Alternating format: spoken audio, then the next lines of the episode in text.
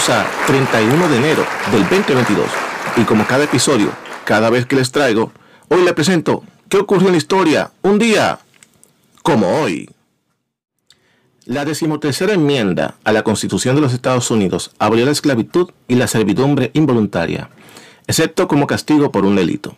La enmienda fue aprobada por el Congreso el 31 de enero de 1865 y ratificada por los 27 de los entonces 36 estados requeridos. El 6 de diciembre de 1865 y proclamada el 18 de diciembre, fue la primera de las tres enmiendas de reconstrucción adoptadas después de la Guerra Civil estadounidense. La proclamación Emancipación del presidente Abraham Lincoln, vigente el 1 de enero de 1863, declaró que los esclavizados en las áreas controladas por las confederaciones eran libres, cuando escaparon a las líneas de la Unión o a las fuerzas federales, incluidos los ahora antiguos esclavos, avanzaron hacia el sur. La emancipación se produjo sin ninguna compensación para los antiguos propietarios. Texas fue el último territorio confederado alcanzado por el ejército de la Unión. El 19 de junio de 1865, Juneteenth, US. El, el, general del ejército Gordon Granger llegó a Galveston, Texas, para proclamar que la guerra había terminado y también la esclavitud. En los Estados Confederados, en las áreas esclavistas controladas por las fuerzas de la Unión, el 1 de enero de 1863, se utilizó la acción estatal para abolir la esclavitud. La excepción fueron Kentucky y Delaware, donde la decimotercera enmienda finalmente puso fin a la esclavitud en diciembre de 1865. Eso está escrito en historia y eso aconteció un día como hoy. Bien, damas y caballeros, como van a saber ya, o que mejor dicho ya saben, cómo está la papa caliente, con respecto al podcast del más famoso a nivel mundial, sin duda, el, el hombre más famoso del planeta a nivel de podcast es Joe Rogan.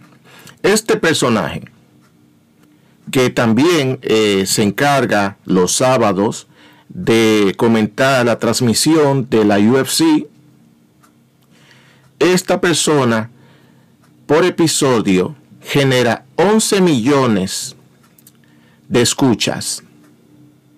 Y ahora en Spotify se ha hecho la combinación de video y audio. Pero anterior a Spotify, ya Rogan tenía su fama hecha en YouTube, donde hacía eh, shows como donde se juntaba un grupo de amigos a ver la UFC, a tomar alcohol, muchos de ellos a fumar. Y esto empezó a generar muchos fanáticos al show cuando él lo transmitía en vivo a ser una persona ya de mucho renombre y fama, porque ahí traía políticos, ahí traía científicos, ahí traía pilotos del ejército, amigos de él para hablar de todo tipo de estupideces, amigos para hablar de UFC, personas que eran peleadores en la UFC, boxeadores de renombre como Mike Tyson, eh, un sinnúmero de personas en el intermedio de 10 años. Este gran renombre empieza a generarse con que le YouTube empieza a censurarle ciertos episodios donde ellos consideraban que no eran adecuados para el público y que ellos consideraban que esto rompía las reglas de desinformación en YouTube. Entonces, pero es un hombre que atraía millones y millones de escuchas. Spotify se da cuenta de esto, que, by the way, Spotify no es una compañía norteamericana. Entonces, Spotify se da cuenta del gran género de viewers que esta persona provoca y le hace un contrato. Un simple contrato, 10 millones por 100 millones de dólares. Son 10 millones por año. En este contrato no hay ninguna cláusula que diga que él no debe decir o qué debe decir. Él es una alma libre en esta compañía de hacer lo que él quiera. Siempre y cuando que no perjudique ni haga daño a otra persona. cuando este contrato se firma, son 10 años por 100, él empieza a modificar el estudio, él empieza a modificar quienes van a su podcast, pero debido a la pandemia él se muda de Los Ángeles, donde él vivía, a Texas porque las restricciones en California lo estaban ahorcando y él decide irse a un territorio conservador donde le permitía más libertad de movimiento personal y vivir una vida más cómoda y tranquila. Bien, entonces cuando la pandemia arranca, hay ciertas cosas que se censuraban, que ahora ya se pueden un poco hablar a nivel de redes sociales, y Joe Rogan decide traer personas de renombre, porque él no está trayendo a nadie al programa que vaya a perjudicarle a él. Él está trayendo personas que son realmente de renombre, doctores reales, científicos reales, que son, son capacitados y han sido estudiados en la materia. Joe Rogan, tampoco Joe Rogan es una persona que da eh, información a nivel de noticias. Es un comentarista. Tú te sientas con él y lo que se va a entablar es una conversación, no es un punto de información. Esta persona que viene y se sienta eh, trae un conocimiento y Joe Rogan solamente indaga en el conocimiento que este invitado trae y le hace preguntas. Y cuando él siente que algo no es muy correcto, él le dice a su ayudante que se llama Jimmy que eh, verifique esa información en el internet y él lo pone a pantalla si es real o no la información que este invitado está diciendo. Pero bien, cuando vienen personas de alto renombre al show, como sabemos, la izquierda intenta censurarlo. Pero ¿qué sucede? Hay dos situaciones con eso. Una, Joe Rogan tiene un contrato. Y un contrato firmado por 10 años. Y dos, la compañía no es americana. Entonces empieza a haber una presión sistemática de algunas personas en reclamar de que Joe Rogan está desinformando. Pero ¿en qué momento Joe Rogan está desinformando? Él no es un noticiero. Él solamente está poniendo en tela de juicio los comentarios de la persona que está sentada y él los corrobora con el Internet que está al servicio de todos. Una persona puede decir algo y él va y se asegura de que eso sea correcto o si ya Joe Rogan tiene una información completa de eso, entonces él sí dice sí es cierto lo que tú dices porque yo lo escuché en esta manera o lo vi en esta manera. Nada más de ahí. Pero eh, todo comienza cuando un artista muy famoso de Estados Unidos, que él dice que va a retirar todas sus canciones de Spotify si no censuran a Joe Rogan. Entonces, cuando esto sucede, se montan en la ola muchas personas. Se montan en la ola muchas personas y quieren que Joe Rogan sea censurado totalmente. Tanto así que empiezan a hablar mentiras. Empiezan a decir que son 25 millones de personas que han firmado esta, esta, esta, este requerimiento de que Joe Rogan sea sacado de Spotify, incluyendo a este artista, que dice que si no remueven a Joe Rogan, él va a remover sus canciones. ¿Y qué hace Spotify?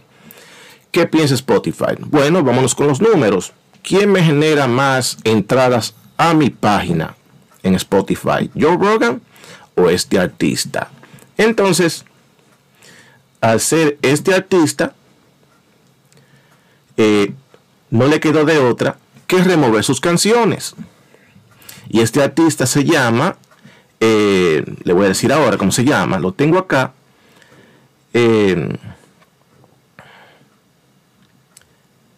Eh, no lo encuentro ahora mismo, pero yo le voy a dar información. Eh, por favor, yo tengo una página de Instagram que se llama The Spanish Mind, que ahí podrán ver toda la información que yo pongo en pantalla para que ustedes puedan ver los datos que tengo. Pero bien, eh, ahora mismo no tengo la información del nombre del artista, pero este artista entonces remueve sus canciones porque Spotify, ¿qué va a hacer? ¿Qué me entra más? 11 millones por episodio de Joe Rogan o un, artista cualquiera. Entonces, ¿qué sucede?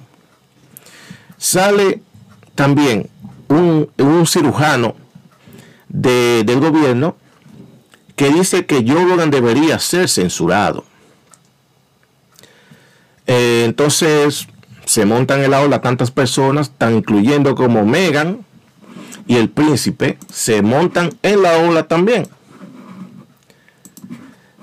Y aquí dice, el, príncipe Harry y su esposa son uno de los 25 millones que se meten en la ola de pujar que Joe Rogan sea censurado. Pero entonces si vamos a los números de Joe Rogan, ¿qué genera Joe Rogan? Joe Rogan por episodio genera 11 millones de visitas por cada episodio y de sigue detrás Tucker Carlson con 3.24 millones. The Five, que eso pertenece a Fox también, 2.98. Hannity Show, que eso es una muchacha que trabaja en Fox también en la noche, genera 2.94 millones. Fox News Prime Time, 2.37. The England Angle, también de Fox, 2.37, 2.35. The Richard Mero, que eso es MSNBC, la que se cree hombre o mujer o mujer se cree hombre, algo así, no se sabe lo que ella es. Ella genera 2.20. MSNBC Prime Time 1.27 y CNN Prime Time. Cuando estamos hablando de CNN Prime Time, estamos hablando de los shows nocturnos donde todo el mundo está en su casa mirando televisión, que estamos hablando de Don Lennon y ese grupo. Solamente genera 0.82. Entonces Spotify mira todos esos números y ¿qué dice? No, espérate, yo no puedo tumbar a una persona que me está generando mucho más visitas que cualquier canal televisivo, cualquier canal de noticias, me genera 11 millones. Entonces, ¿qué hace Spotify? Aparte de que se montó en la ola Megan y el príncipe, que no entiendo qué buscan ellos en esa tómbola, porque demasiado problema tiene el reinado allá, que, que debería meterse él allá que opinar aquí. Entonces, ¿qué hace Spotify? Lo que va a hacer Spotify, en vez de cancelar a Joe Rogan, lo que va a poner un disclosure abajo, en el episodio que ellos consideren que se está hablando de algunos temas muy delicados de información, van a poner un disclosure abajo que va a decir, oh, eh, aquí tengo información sobre, sobre este tema, clique aquí para que te informes mejor. Y eh, tal vez por ahí te va a llevar a Google, donde habrán algunas páginas que montan algún tipo de retórica en contra de lo que Joe Rogan puede estar hablando o el invitado. Pero recuerden, hubieron muchos temas con respecto a esto. Primero, se dijo que, cuando la gente se vacunara iban a poder ser libres, que cuando se vacunaran el virus no se te podía pegar y se probó que la vacuna, aunque estés vacunado como quiera, te infectas e infectas para adelante se probó que las máscaras no son eficientes y ellos decían que sí, que las máscaras evitaban eh, la expansión del virus y en realidad la máscara no hace nada. Entonces hubieron muchos temas que ellos censuraron, pero que ahora a nivel público tuvieron que abrirlos. No se lleven de eso. Joe Rogan es el, el personaje ahora mismo en los Estados Unidos que todo el mundo quiere conocer y todo el mundo quiere seguir la ola de la izquierda le molesta que haya una persona que tenga total libertad para hablar y traer personas que le van a contrarrestar la, retórica falsa que ellos promueven. Y seamos honestos. A pasar de un año y medio de vacuna, la vacuna no hace ningún tipo de efectividad. La vacuna lo que hace es que baja la intensidad de la enfermedad en ti si tú estás vacunado. Pero eso no quiere decir ni que te la va a evitar, ni que no vas a poder contagiar a nadie para adelante. Igualito contagia. Así que la retórica se le cayó. Y si tú eres seguidor de la verdad y la realidad, yo te aconsejo a ti que escuches los podcasts de Joe Rogan. Infórmate y no seas otra vaca más en el ganado que sigue a una persona delante sin tú saber para dónde vas, porque eso es lo que pasa en el ganado el patrón en el ganado adelante camina, pero las vacas siguen y no saben para dónde va, solamente siguen la multitud. No seas una vaca más. Crea tú mismo tu, propio, tu propia idea y cree tu propia convicción. No creas lo que el otro quiere que tú creas.